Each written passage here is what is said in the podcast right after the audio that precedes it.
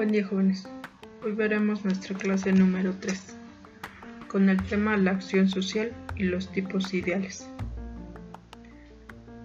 Para Max Weber postula que el objeto de estudio de la sociología es la acción social y afirma que la sociología debe aspirar al entendimiento de la acción social a partir de su comprensión y de la explicación de tipos causal tanto de su desarrollo como de sus efectos. Para esto, Max Weber propone cuatro tipos de acciones sociales. Número 1. El comportamiento orientado a fines y medios racionales. 2.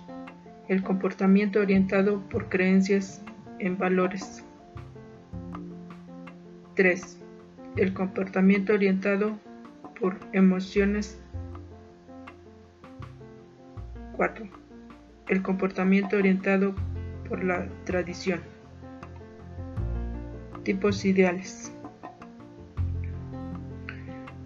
Max Weber construyó modelos explicativos para poder explicar las acciones sociales que le permitieran comprender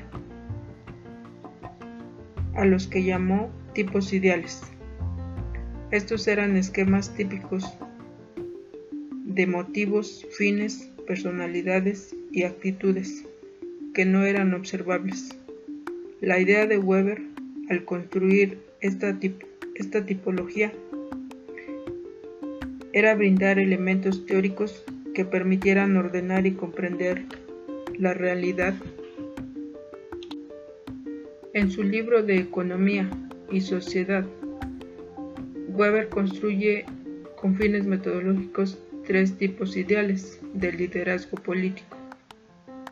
La autoridad carismática, fuerza que emana o que tiene la personalidad de un individuo.